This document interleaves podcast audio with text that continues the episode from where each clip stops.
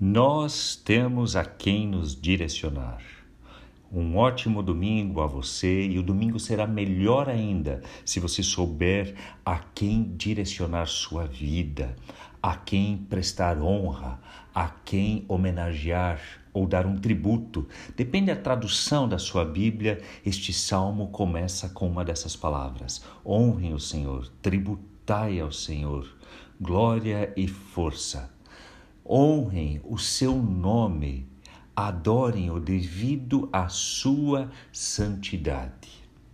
A grandeza de Deus ela é expressa da maneira como Davi, o autor desse salmo, consegue perceber naquilo que lhe é familiar de mais sublime, grandioso, estrondoso na própria criação.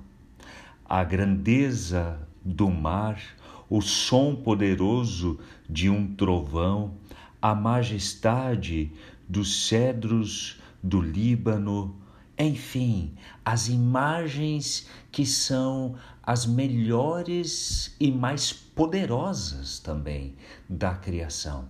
Foram as escolhidas pelo salmista para serem apontadas como exemplos da grandeza de Deus. Deus não é a sua criação, mas na grandeza da sua criação podemos ter uma pequena noção de que Deus é poderoso e que diante do seu poder e da sua santidade, como criaturas, só nos resta adorá-lo. Eu acho muito especial que o Salmo 29 ele inicia na versão que eu estou lendo, honrem o Senhor seres celestiais, na medida que nós também o honramos, na medida em que nós o adoramos, nós entramos em consonância com os seres celestiais, com toda a criação de Deus que existe para honrá-lo, para louvá-lo e adorá-lo.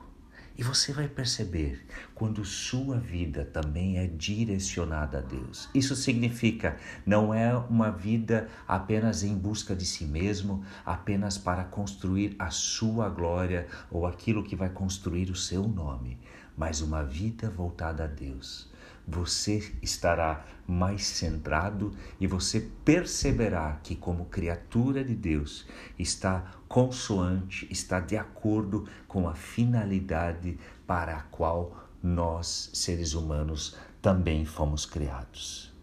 Experimente isto. Por vezes nós não nos sentimos bem, às vezes a gente não está legal consigo mesmo, mas quando sua vida é direcionada a Deus, quando é uma vida em adoração a Ele, de forma consciente, você vai perceber também que a vida volta a fazer sentido. Sim, e é muito interessante que o salmo conclui, apesar de apresentar a grandeza, a majestade, o poder de Deus, afirmando que ele é aquele que dá força ao seu povo e abençoa com paz. Na sua grandeza, Deus se importa conosco. Domingo sempre foi o dia, desde a ressurreição de Jesus Cristo, que os cristãos, de forma consciente, tiram um tempo especial a mais para adorar a Deus, para fazê-lo também de forma pública.